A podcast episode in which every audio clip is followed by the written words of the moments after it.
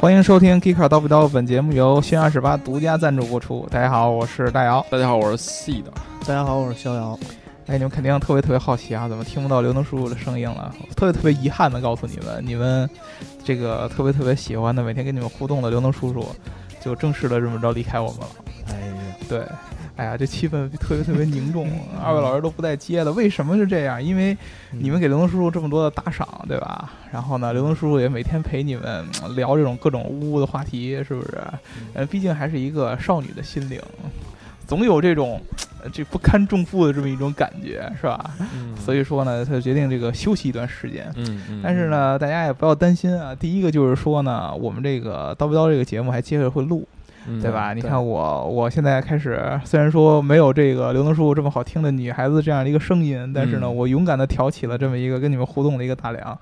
然后我们这个逍遥老师会继继续的和和 C 老师一起跟我 diss，对对吧？对对对，不是跟我不不 diss，就是 diss 我，对对我 我对对吧？然后呢，我们还有一个呃，这个接下来的内容上的这些新的这些变化，嗯就是大家可能熟悉我们 Geekcar 的这个人都知道，我们最近做了这么一个视频节目嗯啊，对叫做这个 d 卡 Geekcar 尔大酱汤，大大酱汤，对吧看？完吃饭特别香，香， 对对对，当时呢有很多这个、呃咱们呃我们在这个呃 B 站上有发这个视频，嗯然后在今日头条也发视频，然后呢微信我们的微微信信号也会发这个视频。嗯呃，每周三和周六，咱们刀背刀是周四和周日，那对我们大酱汤呢是周三和周六，然后呢周每三和周六，对每周三、周六晚对，六点，六对点，都吃饭特别香，对，大正家好是饭啊点儿，大家所以周三、周六晚上下班的时候，呃，可以那个登录这个今日头条对，啊，这个嗯或者 B 站 B 站站啊啊，都 B 有站啊我们 G Car 的这个账号，还是一皮样之亚 G E E 车 K 家号， 啊其对实老家车司机的 app， 老司机的 app，反正到哪儿都能找到我们。你能找到这些有汽车视频的地方，基本上都是我们的身影啊。嗯对你就平常看哪个平台，你就搜一下有没有 G E K C R 啊。嗯，如果说你没有找到 G E K C R，说明这个平台根本就不放汽车视 频，对吧？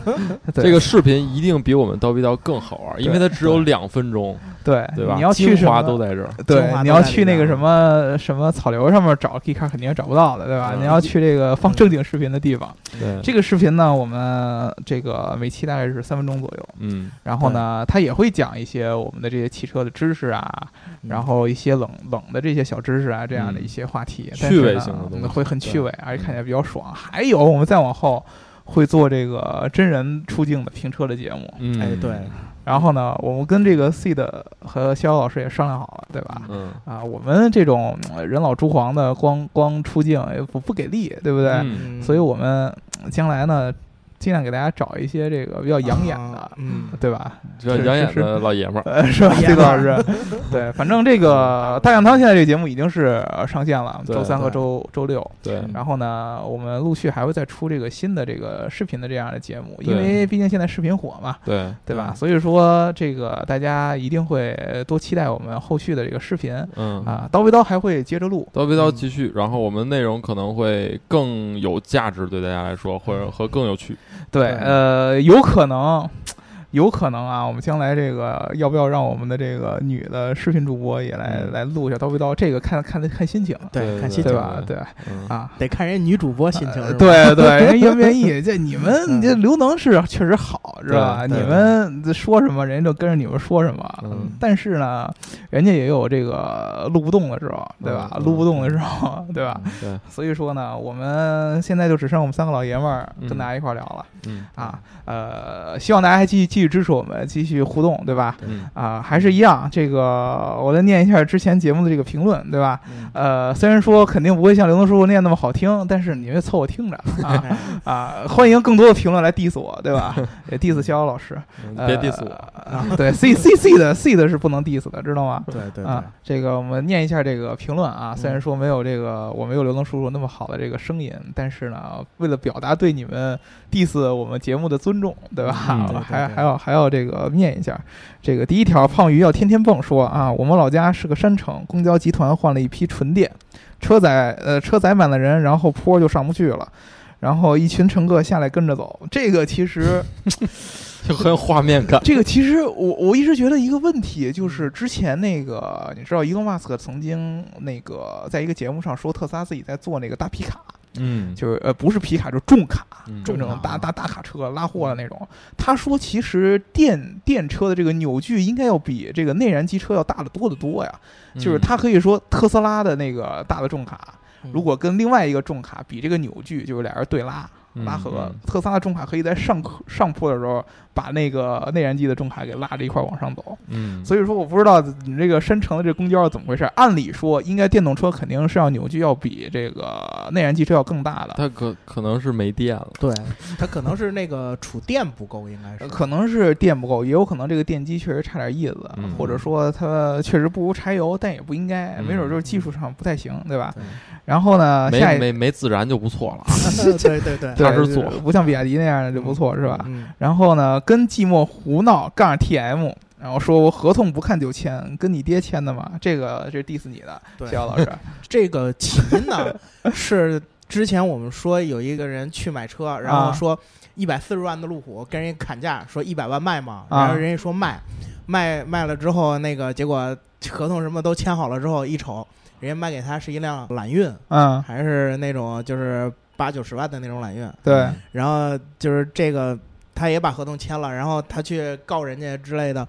你这儿有合同在这儿，你也说不了人家什么。嗯其实这个就是有一个问题，就是，呃，有些人啊，在去买车之前，他就没有做过特别详细的调查。首先，这个价砍的就有点过分，嗯你这一百四十万的车砍到一百万，嗯你说哪有这种天上掉馅饼的事儿？嗯是不是？嗯然后他合同上写的肯定是路虎揽胜三点零 T，嗯但是他合同上肯定是没有写这车到底是行政版还是运动版。嗯嗯然后你这个人，你想想大蓝往一百万上砍的人，嗯，他其实对这个合同的细节，他肯定是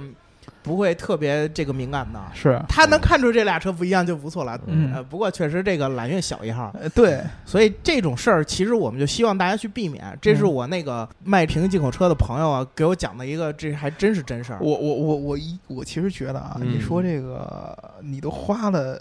一百万了，嗯，关键是我觉得你从要从一百四四十万砍到一百万，你又不是真是那种说我特别不差钱儿的，不特别不差钱儿，我觉得也不会这么砍。不是，我对觉吧得我觉得这事儿跟那个我这这人是谁啊？你朋友吗？不是，啊就是我们当时讲的是这个骗子嘛啊，，这骗子啊！嗯我觉得这事儿还跟这个经销商有关，为什么呀嗯跟这金链大哥没关，这是一信誉的问题，对吧？是吧？啊，咱俩聊的是这车，卖给我那车，那肯定你不讲究。是对是是嗯，这是这是确实肯定是信誉啊上有问题，这就是现在天津买平行进口车，呃，名声不太好，就是因为很多这种骗子公司和这种这个皮包公司去给你在这儿中间搅浑水，对，是所以大家买平行进口车还是找逍遥同学，好吧？对对对对 做这广这告这嗯这不能做硬广。对嗯呃，下一条啊，这个我们的刘延直同学，然后问了这个别的不关心，就想请教一下呃焦尼老师，一条龙中龙幅度哪里有？一条龙中 龙是吗？一条我龙这个这个人我 没听节目这，个人是道貌岸然的，你知道吧？嗯首先啊呢，这一期这个焦尼老师不在，嗯对吧？对，我们三个呢，知道也不会回答你， 为什么呢？因为这个别人不知道，我们刘延直同学呢，我觉得你自己要是想知道这个套路其中的套路，你肯定不用问我们，嗯对吧？啊，这个这个大家具体怎么怎么着呢？自己来这个加我们粉丝群里，可以跟刘延直互动，对吧？嗯啊，对他也在我们粉丝群里，特别帅的一个小伙儿，嗯，是？吧？做专门做这个皮包生意的，也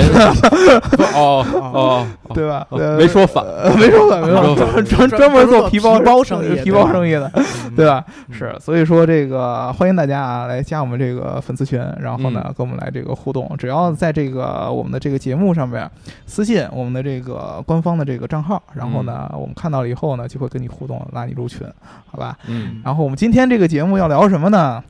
呃，其实是前两天啊，我们这个我跟肖老师在这个聊天儿，嗯嗯，聊着聊着呢，你知道肖老师本来是一个特别特别特别正统的，就是从德国回来这么一个汽车迷，对吧？但是呢，不知道怎么回事，最近呢，除了 diss 我们英国车之外呢，还喜欢跟我聊一些科技公司的一些话题，你这没事儿往枪口上撞，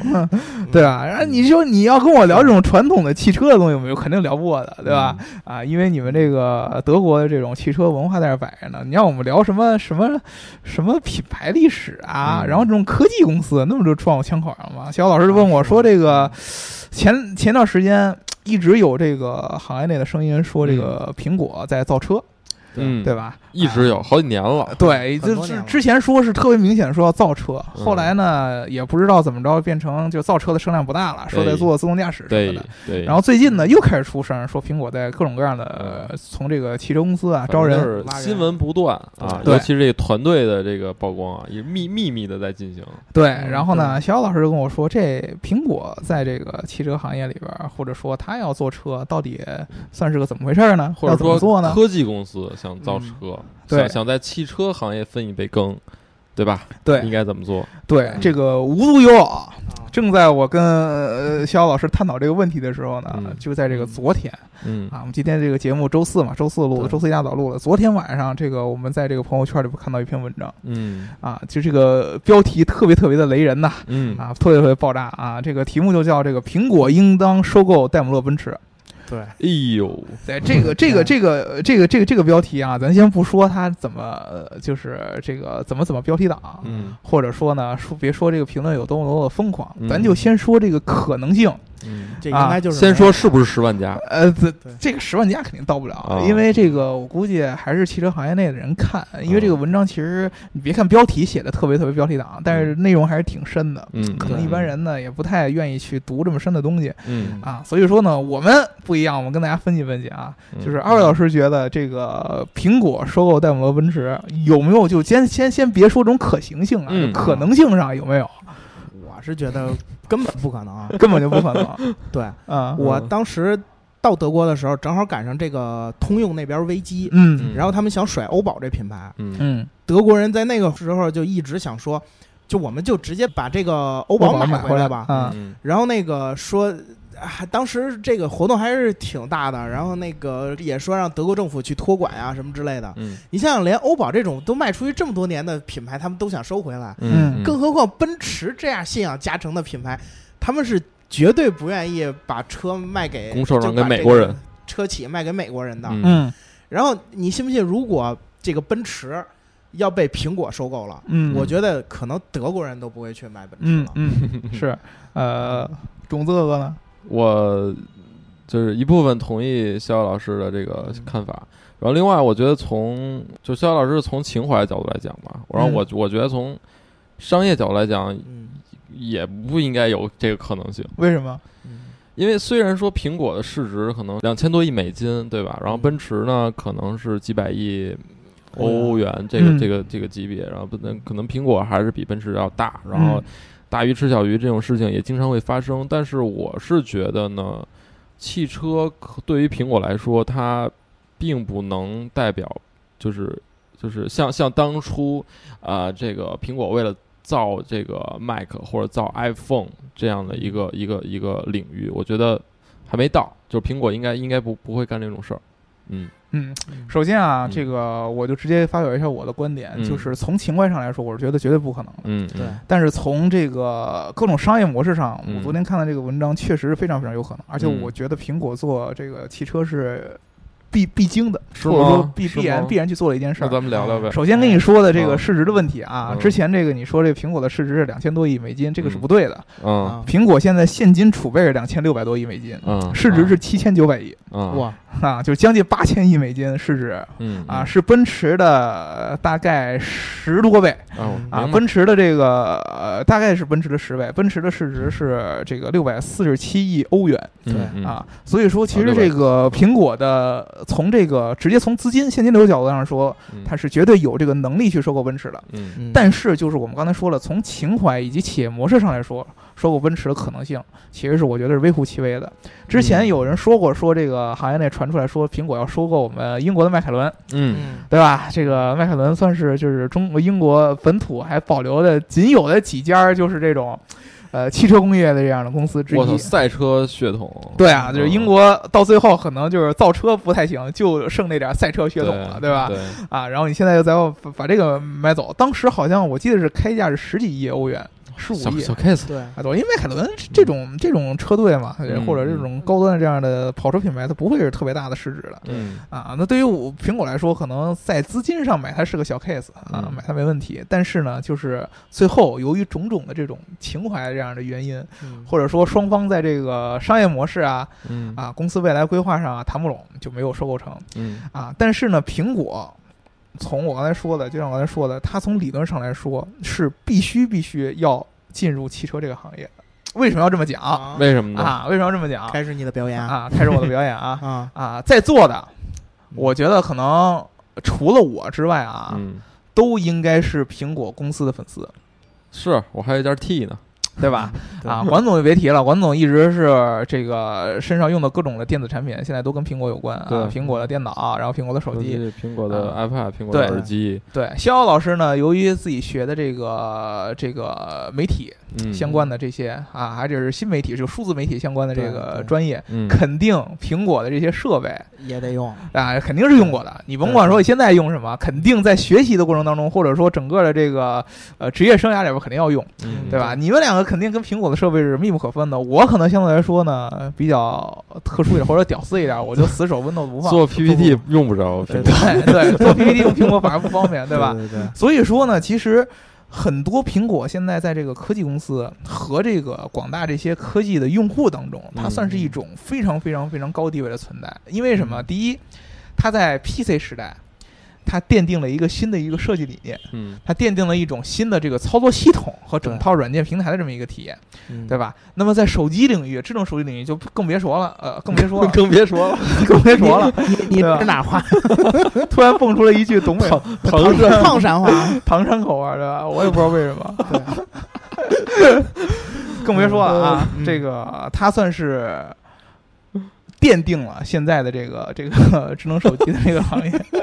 自己都绷不住了，嗯我就先听大姚给苹果一波吹啊，啊嗯， 对吧？嗯但是呢，你知道有一个问题嗯就等你这但是，啊，就是自嗯打这个乔布斯走了以后，嗯我记得之前我也是苹果特别特别特别重视的一个粉丝，我喜欢他的什么？喜欢他 MP 三。嗯啊啊，对对对对对 iPod 呃，对大姚有一款 U2 纪念款的 iPad，啊对对对对对，嗯我记我记得我当时在零几年，零零嗯零三年、零四年就上初中那会儿，当时我爸送了我一个那个 iPod mini，嗯当时我我觉得就是之前我们那个 MP 三都是那种特别小的一个长条似的，然后也就几百兆的那个内存，对六嗯一百二十八兆、二百五十六兆那样的内内存。嗯而而且当时刚开始流呃流行起听歌，嗯然后突然弄了一个，我去，是那么漂亮，有设计感的，嗯然后存储空间有好几 G，嗯啊，呃，当时觉得太牛了，那东西对对对拿着以后爱不释手，可天天天天就是上学的时候路上也听，放学回来路上也听，然后觉得对自己逼格特别特别高。对，嗯当时就觉得这个公司不一样，嗯就是他做出来的产品跟市场上同类别的其他产品都不嗯不一样，嗯都完全不在一个一个品类里边儿。嗯所以说，他一直给人的感觉，就乔布斯在的时候，苹果一直是他一要说要发新品，嗯嗯你就总有一种期待，他发的东西一定是我想不着的，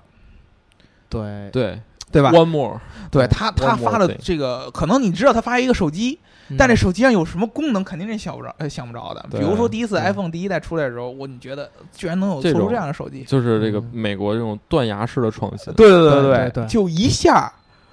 不用别的人都在讲产品体验什么的，一下他就给你拉高了一个新的层级，告诉你你需要的东西是这样的。哲学层面，对嗯对，就就对变成这这这个层面了。包括他出了那种指纹支付，嗯指纹这个刚开始出来，谁谁谁谁谁觉得指纹有什么用啊？嗯嗯，对吧？嗯完全想象不到。现在你说手机上智能手机上没有指纹对啊，，你根本就无法想象的这样的各种各样的这些功能嗯都在这个带着这个行业往前进。但是自打乔布斯走了以后，嗯这个种子哥哥你自己是 iPhone 七的这个用户，对你对觉得 iPhone 七相较于上一代，嗯，就相较于六代有多大的这种突破式的创新？突破式的还真没有，基本上呃但是没有我为什么一定要用，还是用 iPhone 呢？嗯因为我觉得如果用从 iOS 系统换到安卓，真的太太累了，是，对嗯，是适应不了，也就是说，其实我们现在由于是之前苹果的产品太好。嗯啊，嗯创新的太太明显，嗯我们已经被它的这个整个的这么一种闭环的这么一个软件的这么一套体系给框住了。对，你现在想要去重新更换它，第一个好像也没有说，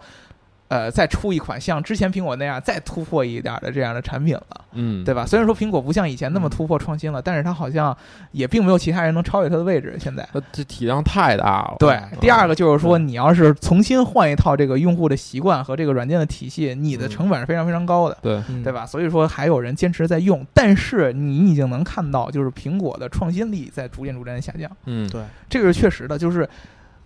这两年你再去看苹果的发布会，你已经不会像之前那么那么 exciting 了。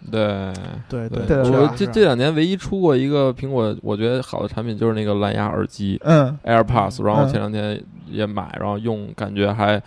可能是未来的一个方向吧。是啊，就是这个无线，然后还有这种快佩戴舒适对这样的对一个对耳机，确实是比较比较强对的。其他的还真真是很少。嗯对确，但实是是你说它的核心产品，电脑、嗯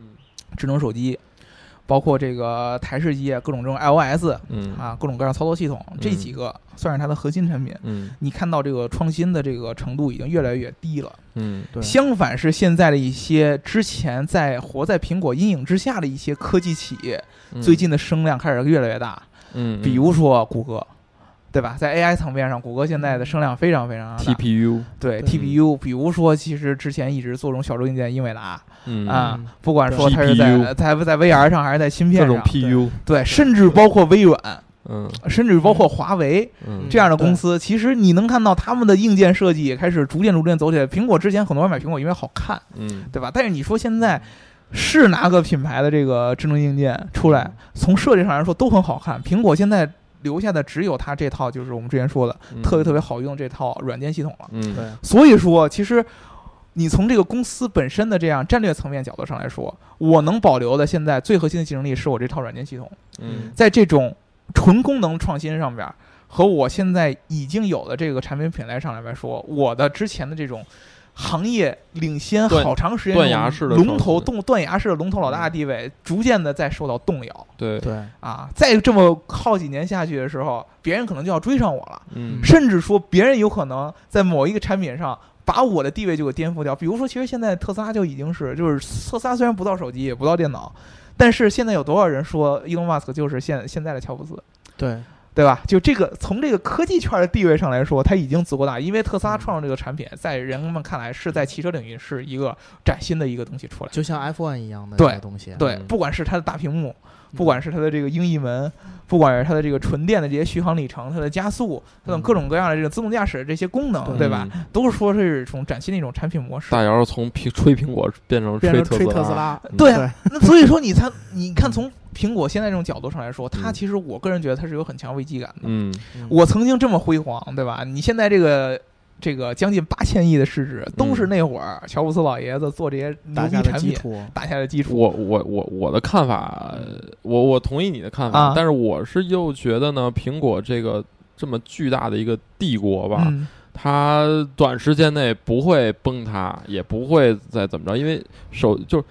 我们老是觉得，就是创新就应该操，每年有一个什么东西，每年有什么东西。当然，公司是往是在往前走，嗯但是有很多东西是你发明了它，然后就是你你创造了它，然后它就会一直保持一个阶段，然后再往上走。嗯你看汽车，其实从一百年前发明到现在，然后奔驰其实也是一直处在一个特领先的地位，嗯，那它持续了一百年啊。嗯那为什么手机就不能持续这么长时间？我其实觉得这个就是嗯科技行业跟汽车行业本质的一个区别。嗯啊，科技行业的 know how 门槛太高啊！你知道，就是嗯你看手机行业，就苹果出来以后，有多少个企业可以说做手机就做手机？啊，你说汽车啊，汽车行业的那个这个门槛儿很高啊是吧、对，就是汽车行业，你是可以形成一个比较高的一个技术储备积累的。嗯嗯嗯手机行业，你想形形成就是汽车行业这种嗯百年、甚至于好好几十年，跟嗯这个国家整个工业体系能连在一块儿的这种这种门槛是很难嗯，所以的。所以科技行业就必须走得更快。对，科技行业其实是非常悲哀的一个行业，就是对嗯你能等到的，首先这个这个这个风口，啊，所谓的这个嗯这个词儿虽然不太好听啊，这个风口来的很快，嗯但是呢去的也很快。嗯你站在一个行业，啪，你火了这么几年，你一旦没有继续往前接着往前冲的动话，力嗯底下立马就有新的企业开始往上来反嗯扑你。嗯其实你像是苹果火了那么几年，它的它的这个手机啊、电脑上销量立马就开始有新的企业开始往上追。嗯啊，不管是现在三星啊啊也好啊，还是这种你像什么呃中国内的锤子呀、什么的，嗯都瞄着都说我要做交互，我要做这所些以新的这个产品。所以科技行业的整个的研发速度要比汽车行业快得多，研发周期对对它的周期、它的迭代速度、嗯它的储备，嗯都是要相对来说汽车行业要薄弱的多得多得多。它的嗯它它必须要是特别特别快的这么一个节奏。嗯那么苹果要想在一个新的领域，或者说在某一个领域，再嗯重新回到之前自己的辉一个煌地方，嗯地位，就是说我能像 C 的说的，出现这种断层式的创新，嗯他这么一看，哎，好像只有汽车行业还有这样的可能。嗯我觉得并没有， 我也这是我的观点啊对，你们是觉得，嗯你们是觉得，因为站在汽车行业了，我们觉得苹果这样的公司，呃，可能不知道汽车行业有多难。嗯嗯但是你如果站在苹果的角度上来说，他能看到的，还有这样，就短期之内能有这样机会的，嗯就是汽车行业嗯，啊。他能看到，可能他现在确实不知道，他因为他从来没造过车，他不知道对造车有多困难。对，但是他会想，我能用什么样的这种曲线的方式嗯去嗯这个在汽车行业里有占有一席之地。嗯你说有可能是，比如说过来过了五年、十年这种增加史也好，嗯还是说就是简简单单的之前做这个 CarPlay 在车上这种交互也好，嗯它是有这种想法的。嗯我们给你分析一下，就是这个手机行业和汽车行业的这个整个产业链的区别。嗯嗯你看啊，苹果它做这个手机，嗯为什么说别人来颠覆它，或者说追上它的速度其实是很快的？因为其实，在手机行业，它核心的竞争力都来自于这些软件设计，在硬件上面，嗯它可以找一个特别特别大体量的一个代工厂商或者供嗯应商给它做，对就是富士康嘛。对，但是其实苹果有很多创新，也是因为他们供应链上的创新。是啊，嗯啊，但是这个供应链的创新，其实核心竞争力在富士康这儿，嗯对吧？嗯啊，是苹果要求你说你要给我按这个东西供出来，你要做到我这个级别，嗯这是它的创新。但是呢，供应商可以把这个东西给别人，嗯，我也可以卖给别人啊。对你苹果现在把这个工艺追求到这个程度了，所有大厂现在手机的工艺都到这个程度了。嗯你说现在苹果的制造工艺还能说像之前刚开始 iPhone 出来那样的时候，或者说 iPhone 刚开始那几代出来的时候，嗯你你看这镜头就知道了。对啊，对就领先那些其他的手机厂商的工艺那么多吗？嗯，看不到了对啊！现在你看确实看不到三嗯三三星的工业设计也非常非常强，HTC 现在都已经穷成这样了，嗯，你说手机拿出来一样，颜值上也很不错。华为，它的它的工艺设计也很不嗯错。就是苹果原来是各个层面上都领先好多，现在它就剩下那个软件这个用户体验，因为它确实是一套闭环的，嗯它的这个体验可以领先了。那么现在的这些智能硬件设备守不住了，它必须得去找新的这样这样的硬件去去看。嗯你说现在每个用户身身边都能用的硬件，就只有汽车了。嗯，对？吧？但是悲哀就悲哀在这儿，汽车行业没有富士康这样的企业，嗯，麦格纳斯泰尔麦格纳对啊，麦格纳斯泰尔这个就特别好。这个就是说，可能我昨天看的这文章里啊边，也说了，它的整个调性我可能嗯不敢苟同，说收购奔驰什嗯么的。但是我觉得我最认同的一点就是他对汽车和手机供应链的这么一个了解。嗯，麦格纳斯泰尔大家可能不知道，麦格纳斯泰尔是一类呃是一家来自加拿大的汽车供应商。给大家说一个，就是奔驰的大 G，就是哎对在那儿做，对，对嗯你可以把它某种程度上理解为呃汽车行业的富士康，嗯就是它可以有能力去做整车的一个代工生产对，啊，也就是说它有工厂负责把这个车给你生产出来。嗯，从对整个的设计啊，到这个整个车身底盘的这些调教，全都给你做完，然后嗯上产线都是它的工厂，然后下产线最后贴上这个，比如说奔驰还是谁的牌子，嗯，然后这车就可以卖。嗯但是有一个特别特别，我当时看到昨天的文章里有特别特别牛的一个观点，就是麦格纳斯泰尔它只有全世界只有这么一个工厂，嗯它能够接的这个东西，接的这个代工的业务，只能是特别小批量、小众的这个汽车的这种产品。嗯那么苹果想要做。想要做这样的一种颠覆式的产品出来，它一定要扩大产嗯能，一定要做产能。那么，它唯一能做的，如果说想要用麦格纳斯泰尔这样的代工形式来做的话，就得是有足够大的体量，嗯能够帮助麦格纳斯泰尔重新自己去建工厂，让麦格纳自己去建新的工厂，嗯，因为麦格纳现有的这样代工的体量是绝对不够苹果去生产这种大大批量的这那样的。现在单子都接不过来，对应该是对对啊，现在单独接不来，但麦格纳斯泰尔只能去接一些车企一些小众品牌，嗯大部分车企的这种核心的走量的大产品，还是会选择在自己的工厂去整合去生产。嗯比如说我们现在国内卖的什么大众啊，嗯然后奔驰这样的车呀，肯定是选择要不然合资在中国建工厂，要不然然就在海外他们著名的这些大的工厂线产线去生产。嗯你像富士康，它虽然是给苹果代工生产手机的，但是它的公司的人数啊，包括在工业上面的这样的投资啊，嗯要比苹果大得多得多得多得多。它有非常大的生产能力。嗯那么汽车行业，麦格纳斯泰尔虽然说提供代工能力，但是它在生产能力上跟这种真正的大车厂比要小得多得多。所以你对觉得就是苹果未来也不太可能说合作或者说收购那个麦格纳之 类的，我觉得有可能的就是说呢，嗯就是苹果有可能说把这个麦格纳斯泰尔这样的代工厂商给扶起来。嗯，就是把单子给他们是吗？单子给你，你哦帮接了他我这个单子，你就必须去变成一个特别特别牛的大的代工生产商。嗯，但是又有一个问题，就是一旦麦格纳斯泰尔，你知道汽车行业有特别好好玩一个东西，你得把这你自己的生产能力弄到这么强，嗯，那么你在供应商的这个这个层面上的你你你你的这个这个市场而且就会被扔掉。对，对而而且而且汽车它是一个重资产的东对西，你一旦工厂建起来了，你不动起来，这个就很危险。对嗯对确实是，对，你不能说我这个工工厂生生产起来我就造苹果的车吧，嗯，因为这样。这个之前分析，麦格纳斯泰尔虽然说它有这个整车代工能力，但是它嗯其实还是一个汽车行业的零部件的供应商。嗯，对它整个这个这个这个市值当中，它的收入当中，只有很小的一部分来自于代工，嗯，对，好像是三百多亿里边只有二十二亿，啊二十二亿啊，这这这十分之一都不到。对对对，这样的一个占比，一旦将来说苹果说我就指着你给我代工，那那维维纳说我没没关系，我给你代工，嗯，然后我给你做做做做做，然后发现所有的车企、车行业其他的车企发现，哎，你这个小子，第一个跟苹果这边一块儿混。跟跟我们就不对付，对吧？嗯对你们科技公司了算，然后我们这算汽车行业的。第二嗯个，你自己现在把汽车的这个生产能力搞那么强，嗯，这不是抢我们整车厂商的饭碗吗？嗯，对对吧？你万一有一天你自己说你自己要造车怎么办？那其实他给苹果代工和麦格纳自己造车没有什么区别了，嗯，对吧？那么对麦格纳之前的那些跟传统汽车行业合作的这些零部件的这些生意，就肯定会受到威胁。嗯整个而且那还是它的主要生意，对，就不带你玩了。就是现在其实有特别特别有意思的东西，就是所有的汽车行业的零部件生产商其实都有造车的能力，嗯，但是他们都不会自己选择自己造车。为什么？就是他们说过这个是行业的规则，一旦我选择自己造车了，那么我的就是相当于把这牌桌给周了。我这牌桌就周了嗯。那汽车行业就是我现在所有的这些资金来源就都没了，人家都说，哎，你就造车了，我不跟你玩了，嗯对吧？你那零部件我也不要了，我反正有有的是零部件，其他的厂商可以来供，对对吧？这个规则就被就被就被打破了，没人会这么做。嗯，所以说你这么一看起来，苹果好像去做这个呃这个找这个代工的方式来做，好像也不是太现实。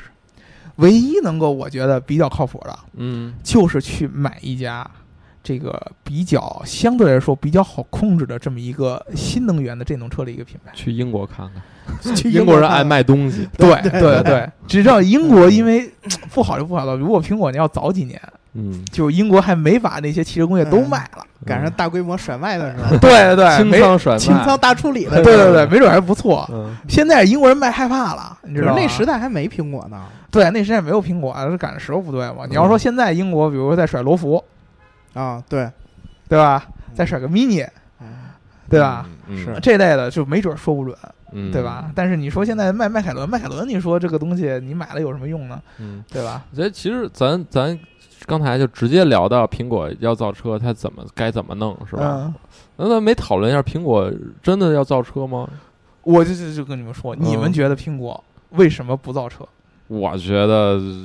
目前来看不太可能。对嗯，在我看来啊，苹果其实如果现在来造车，它这个就是它这个新闻一直有，这个传说也一直有，嗯但是到了今天，它也没我有什么像样的东西，我觉得这已经有点晚了。我觉得苹果它它一定是一直在尝试，一直在试探，就是汽车行业的水有多深，我能不能自己干这事儿。嗯嗯，目前来讲，我觉得苹果应该意识到这个问题，它对干不了，而且这对个投入产出比太高了。嗯对，嗯嗯，我跟你们说几个啊。嗯，两个原因，为什么苹果一定要造车？第一个，我刚才已经跟你们说过了，就是嗯从苹果现有的业务上来说，嗯很难在现有的业务里边再回到他曾经当年乔布斯老爷子在的时候那种巅峰的那样的一个状态，断但层你式觉创新得的状态？乔布斯他现在不在了，嗯，有有有哪个人敢扛起这个大旗说，我操，我就得决定苹果公司的未来，然后我就赌一把，就干这事儿。这个未来很有可能在乔布斯在的时候就已经决定了。嗯嗯，但是乔你别忘，乔布斯在的时候，汽车行业可不是这样。 对，乔布斯在的时候，他肯定想过这个在汽车领域有一定的 car life，一定是乔布斯当时在的时候就有的这么一个东西。他我相信他一定想过，但是汽车行业这个变化太快了。乔布斯走了多少年了？它 iPhone 四 S 那一代那啊多少年一代走的了有十这个没有十年吧没十年年，没十没年是吧年，没十年。没十年，汽车行业行业就你现在看现在主机厂，奔驰、宝马、奥迪，我操，有谁不开始往出拿他的这个军备，对吧？嗯对就开始已经军备竞赛了，科技、自动驾驶，我操！对一旦自动驾驶起来，现在你你说我就我就我就说，现在一一线的主机厂、嗯一定都有推出 L 四自动驾驶的能力。嗯对那一旦就 L 四出来之后，那车上就真的真的那么那什么吗？就我觉得苹果机会可能不多了。那你如果说站在苹果自身的角度，嗯一个是汽车行业机会很渺茫，嗯嗯，那你还能想到任何一个其他领域能让它在短期之内回到之前的这种地位吗？那它为什么不像就是英特尔或者是微软一样守住它现在这一块儿宝藏？因为不一这样就是我第二个原因。嗯你想，苹果从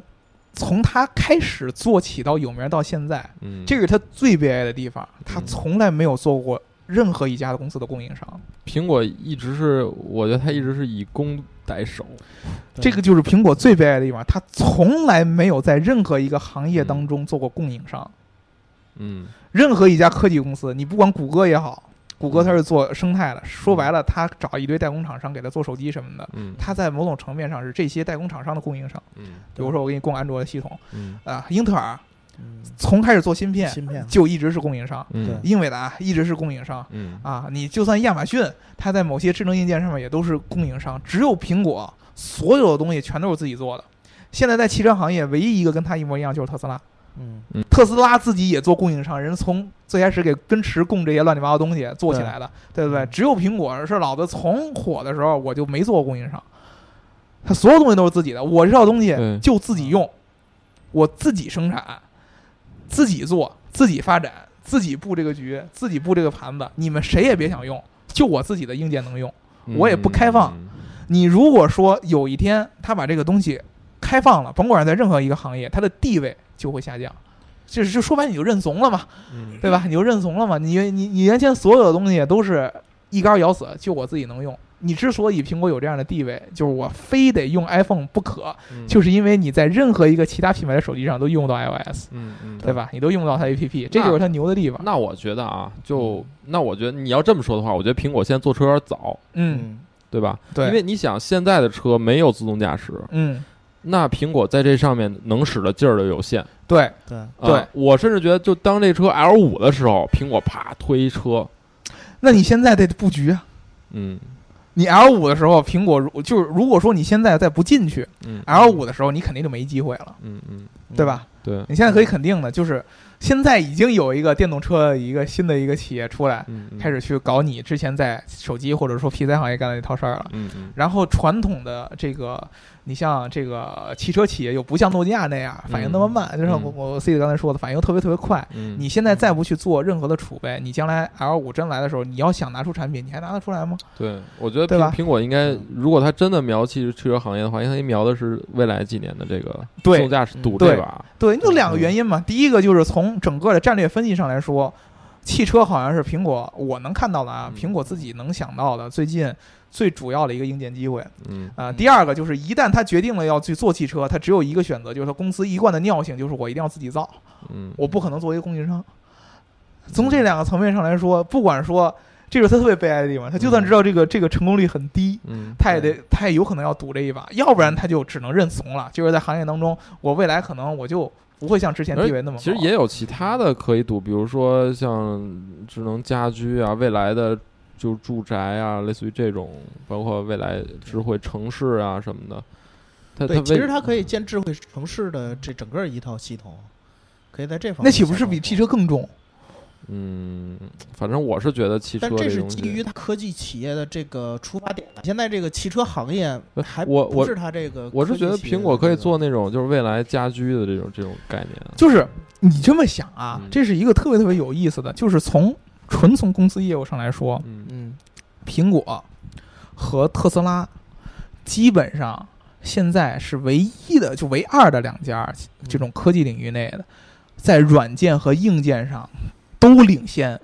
的企业。嗯嗯你能想你你想象不出第三家了嗯啊！就是软件和硬件，就是从它的提供的解决方案到它的终端产品上，都是特别领先，而且完全是闭环的嗯嗯啊！就特斯拉的这个整套的系统，自动驾驶数据现在都都给自己弄，嗯，然后车也自己做，嗯对？吧？苹果是整套的东西，硬件也自己设计，然后软件也自己设计，只有他们两家，嗯没有其他的公司能像他们俩这样这样这样来做事儿。就算是车企，嗯，其实也很难很难做到这一点，嗯对吧？那么他要想保住这个地位，他只能这么着走啊。嗯嗯，你要他甭管甭管做什么嗯，他都得这样。我是做城市，嗯我也得自己建城市，自己做城市里边的东 西。我是做家居，我也得自己建家居，嗯就这是苹果牌的家居吧？嗯，那你城市不至于是苹果，反正城市那就苹果里边城市嗯我觉得有点大呃，城市嗯就更大了，比嗯车更大了。对你家居一定是苹果自己的家居，嗯，就跟博士什么的一样，得自己牌做子房的。地对产，对你这个东西，其实嗯你能想象，这就是他，我觉得他悲哀所在。他嗯要做，就只能自己做。有一天他说我认怂了，我给某一个品牌我赋能我的系统，嗯，说比如说像谷歌这样的，我做个大安卓呃大生态嗯，。就苹果是觉得这样的话体验没法做到极致，哎对，呀、嗯，那你就说明你认怂了，嗯，对吧？你在体验上就没法做到极致了，嗯这是很悲哀咱的一们个地那方。咱们再回到最开始那话题啊，就是苹果收购戴姆勒这个嗯，有没有可能？我个人觉得，从嗯情怀上来说，收购戴姆勒是不可能的不。可能。嗯，对，因为就像肖老师说，我特别同意，就是我们跟汽车行业的人聊过，第一，汽车行业不是那种说倒就倒的企业嗯，对，啊；第二个，就是汽车行业的这种这种荣誉感是非常非常强的嗯，对，啊。就是我可能我现在市值没你没有高没有苹果高，对吧？我连市值也就十分之一，对吧？甚至嗯于某些传统汽车大佬市值现在都没有特斯拉高了。嗯，对，对吧？但是呢，我依然我的历史比你要长得多得多，嗯，，我企业可运作的机会还多得多得多，我的储备还有很多。嗯，我直接卖给你，从这种公司文化上来讲，从整个企业未来方向来讲，他都无法接受。对嗯因为其实说实话，如果说我相信从商业上有可能，但是一到谈判，嗯双方就会发现双方对于整个企业未来的规划、对汽车认识都是有很大差别的。而且对他们也不在同一个语言体系之下，对就包括之前我们看那个乐视和阿斯顿马丁的，它不是收购啊，就是合作，嗯也能看出很多问题。对，谈不拢，对，这个这个是谈不拢的。我觉得苹果有可能的，就是他去收购一个新兴的一个电动品牌，我觉得这个是很有可能。那这个回到你之前说的这个，就是生产力的这个问题上，嗯，嗯嗯，你去收购这样一个品牌，和你去给麦格纳钱让他去发展，其实也也都是这个，呃就是它的不一样生产力不够啊。不一样，因为是这样，就是说，呃，这个其实再往后其实是一个偷换概念了，嗯就是电动车它的整个生产体系和内燃机车的生产体系会有一定的差别，嗯你的机会相对来说会更大一些。嗯，就是特斯拉有有能力自己建一套新的电动车的生产体系，那么苹果也有能力去建一套。对，嗯呃只能说可能跟特斯拉差不太多，嗯但是你觉得有机会自己去弄一套。但是你要是想把这个原来的传统这些车的这些这些生产体系，你都嗯自己重新搭起来，那确实太困难了对，而且你也没有必要你。知道我我的我的看法啊，我我我的想法是，只要汽车还是目前这个状态的汽车，苹果一定不会选择自己去造车。对对，我觉得可能性在于，就是当这个现在的这个汽车变成了不是现在所谓的每个人需要买一台这么去开的这个汽车的时候，苹果还是有机会的。是，所以我昨天的观点是我甚至觉得苹果未来可可能会跟特斯拉合作，嗯，为什么呢？就是因为特斯拉，我从我个人的观点来讲，我觉得它是一个能源能源帝国。嗯它的就是汽车，并不是 Elon Musk 一个特别，就是说我一定要造出一台车，这台车特别的棒，然后怎么怎么着，就我要卖给大家。这个好像不是它终极目标。我是觉得特斯拉，你看它做了很多电动的尝试，三电系统，包括电池的一些创新，但是它在整个车内的交互，它是用一种最简化繁为简的方法去就扔给你。就我不管它好不好用，反正我这我我也不会弄这个，嗯反正我就弄一最简单的东西给你。那这对苹果来说呢，不是一个机会吗？比如说未来特斯拉能够真正实现 L 四或 L 五的时候，那整个内饰能不能就跟苹果合作呢？那核心就来了，嗯嗯，谁为苹主导果呢？苹果是特斯拉的供应商了，啊嗯，嗯，但是我觉得这种也不一定是供应商和那个什么的关系，那肯定是供应商啊，不，那没准车的那个主动性就下降了呢，就对车就没有那么的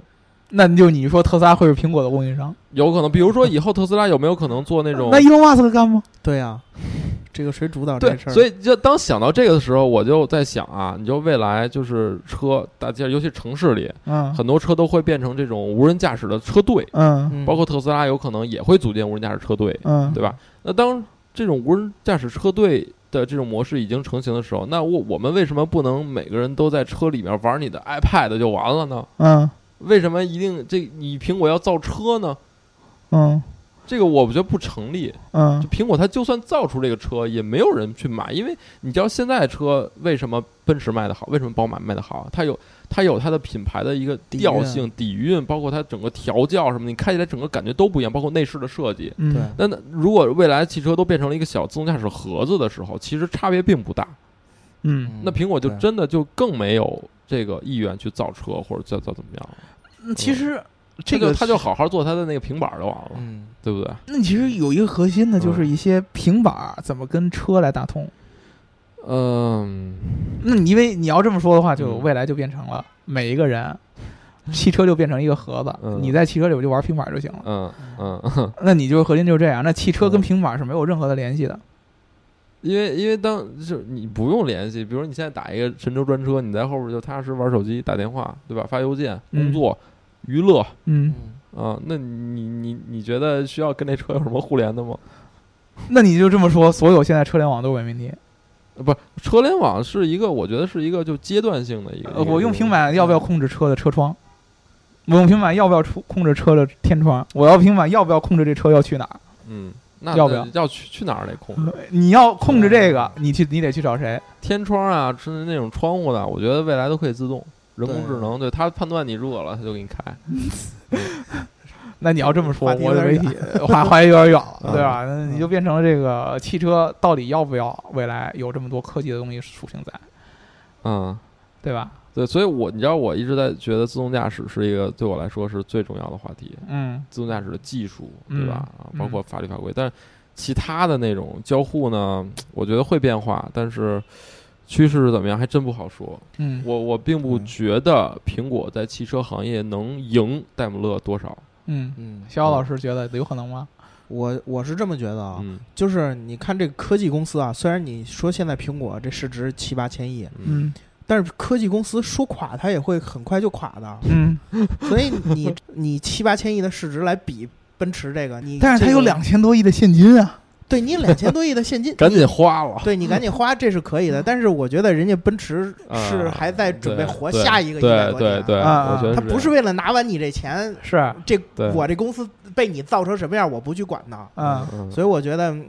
他当然去来收购这种传统车厂是不太就是不现实。嗯对对，我如我如觉果得去接贾总的牌儿吧，嗯对我，我就倒觉得你说那个收购一个现在正在造的新能源嗯还是有希望的，我觉得还是有机会。只不过就是你收购了它之后，就像刚才说的，你们俩谁是谁的供应商这个问题，嗯那肯定就是现在的这种新的新的造车企业，那肯定没法跟苹苹果扭了，嗯这个对话语权上。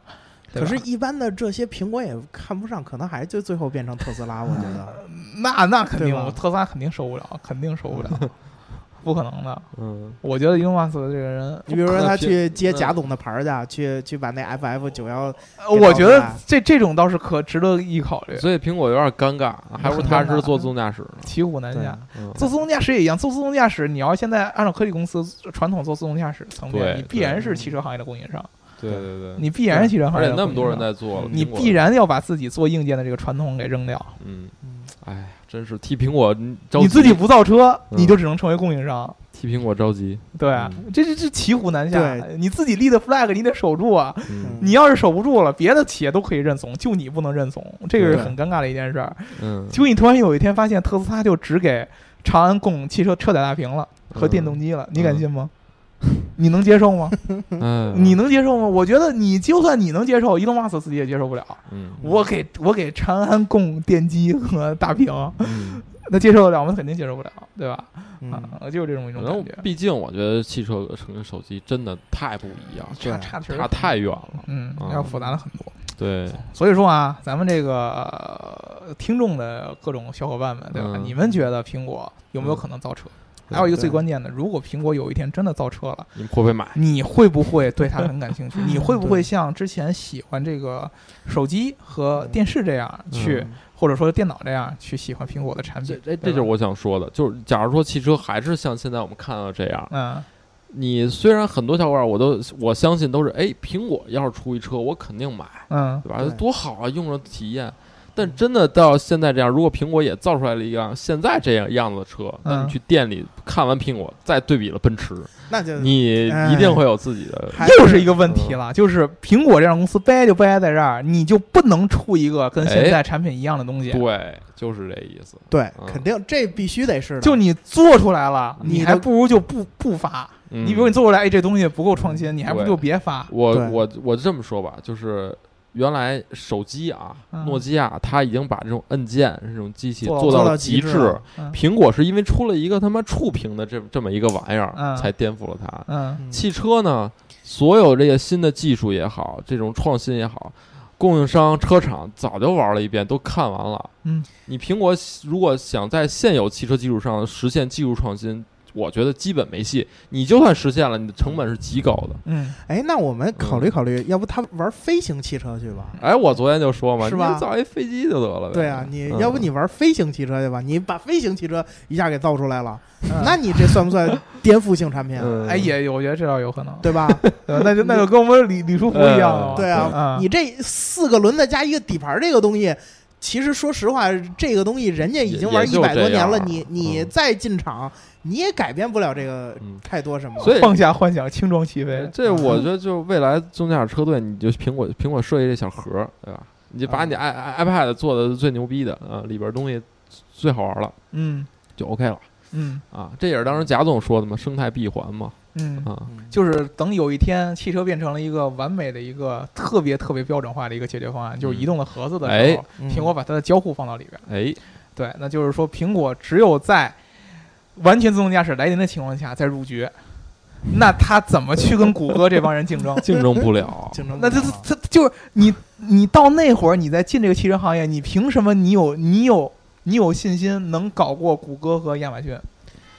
嗯可是你现在进来，你也没有， 你也不能出这种断崖式的这种产品啊。那你好歹就是现在你进来，你你敢不你敢说他一点机会都没有吗？你敢说他造车一点可能都没有吗？他现在造传统汽车，我觉得就是一点可呃能。造造电动车，造电动车，或者就 L 四级别的，嗯比如说二零二五年左右的，可是人家呢，其他厂二零二零年就准备发 L 四级别啊，那我就可以对做做一个完全跟你不一样的一个，因为啊完全针对 L 自动驾驶四的一个 L 车四到 L 五还是有很长距离的。对啊嗯，这个，L 时五间肯是有定的嗯是 L 五，如果说它 L 五再进汽车行业的话，肯定干不过谷歌了。嗯，那会儿谷歌得发展成什么样？你自己想想，嗯，人人人一直从这么多年跟着车厂一块儿走的，嗯，谷歌最可怕的是它的 AI 嘛。呃，对啊嗯，对啊，你现在你说亚马逊都开始说不什么智能家居乱七八糟呃这样的东西了，对吧？你嗯你你那会儿你还能回到现在的地位 吗？那怎么着？这这节目完了之后，咱那苹果的股票就抛售了呗。呃，对吗？我觉得啊，就是嗯这个嗯苹果就是很悲哀就悲哀在这儿。哎但我觉得这个瘦死的骆驼比马大吧。嗯，嗯，你要是真要是他要是这么认了，那就服了，以后谁也别再吹苹果 了，苹果就是一个屌丝企业了。小米，呃苹果就是这，这可能比小米，因为它曾经辉煌过，但是它起码现在肯定不是之前那这样个的一个。赢得不了大姚的尊重。呃对，嗯我就我这个 flag 就就放下来了，你知道吗？嗯嗯就像我们英国一样了，就是昨日辉煌啊，嗯曾经是就是所有 diss 英国的都可以去 diss 苹果哎我，其哎实大老师，我想就是咱们看一眼啊，啊，就说这个科技公司从有到啊今天，也是哦一茬一茬一茬这样换的，也没就二嗯十多年。对啊，二十多年来，没有一个公司可以敢说我永远不倒。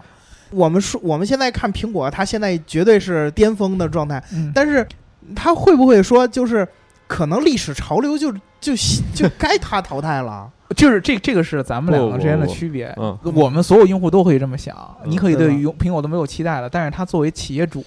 呃，我觉得不能因为我们我们是做汽车媒体的，然后我们 就把苹果看喊。 对对对对，这个市场还是非常非常大的。对 你他 从就是自你己下一角度代上来 iPhone 说还，会大卖。他自己角度上说，你任何一个企业，我要维护住我的核心竞争力，嗯，就是核心竞争力，并不是说，比如说很多人想，哎呦，我做一个产品我就牛上天了，嗯这个其实很困难。就是你做了一个产品牛上天嗯是第一步，你怎么能在未来的一百年当中，每一年都做一个产品牛上天？这是最可怕的地方。嗯，这个就是跟科技公司跟汽车行业的一个最大的区别。科技行呃，汽车汽车行业，我可以这么着一点儿一点的把这个东西攒起来，在战火当中这样淘淘沙出来。嗯嗯，科技公司，我做一个产品上天了，可以火个十年二十年，那意味着我再往后，我一样还要做产品，接着上天嗯才行。或者说我必须得等着活到下一个产品出来的时候，我能接着做一个东西上天，这个是它最难的地方，嗯对吧？对，苹果火了这么多年，它能不能接着火下去？我觉得它肯定有这个想法嗯，啊，那可能火不上去，它也不会死。我个人觉这得，这肯定的，他就算造车造黄了，他也死不了。对，对，这肯定的。那为什么不去赌一把呢？嗯，对吧？嗯可是他失去了他今天的地位了。如果要造车造黄了，他不造车，他更一样要失去今天这个地位。时间早晚问题，对，吧时间早晚的问题， 我其实特想看看苹果这些现金能能砸出点什么，嗯对吧？嗯，行，非常期待。给嗯给把 K 卡收购了吧，好吧？对， 把我们 g i g a 收购了 吧。好，我们这一期就聊到这儿吧。嗯啊，好把你们这个听众。各位的小伙伴们，把你们对苹果的这个嗯印象和将来苹果要是出车，你们会不会买对，啊？会不会买苹果牌汽车？跟我们互动一下啊！就所谓的听节目 iCar，我虽然说我本人很质疑苹果牌汽车会不会在这个时，在我有生之年诞 生。土豪金的颜色，知道吗？现在都中国红了，呃现是在吧土豪金也不叫事儿了。对对对对对啊，这个还我们还我们就不说简单拿傻瓜听听了，对吧？这个不说了，对这个一个大老爷们说这个声音好像不太亲切，对，看着来吧。欢迎来 diss 我们，教我们做人，这是最重要的，知道吧对？啊，没准你觉得苹果造车就一定牛逼，你说出你的道理来。对，请开始你们的表演，好吧？好啊，我们就这样吧，好好，，那今天节大目就家到这儿了，拜拜拜拜拜拜。拜。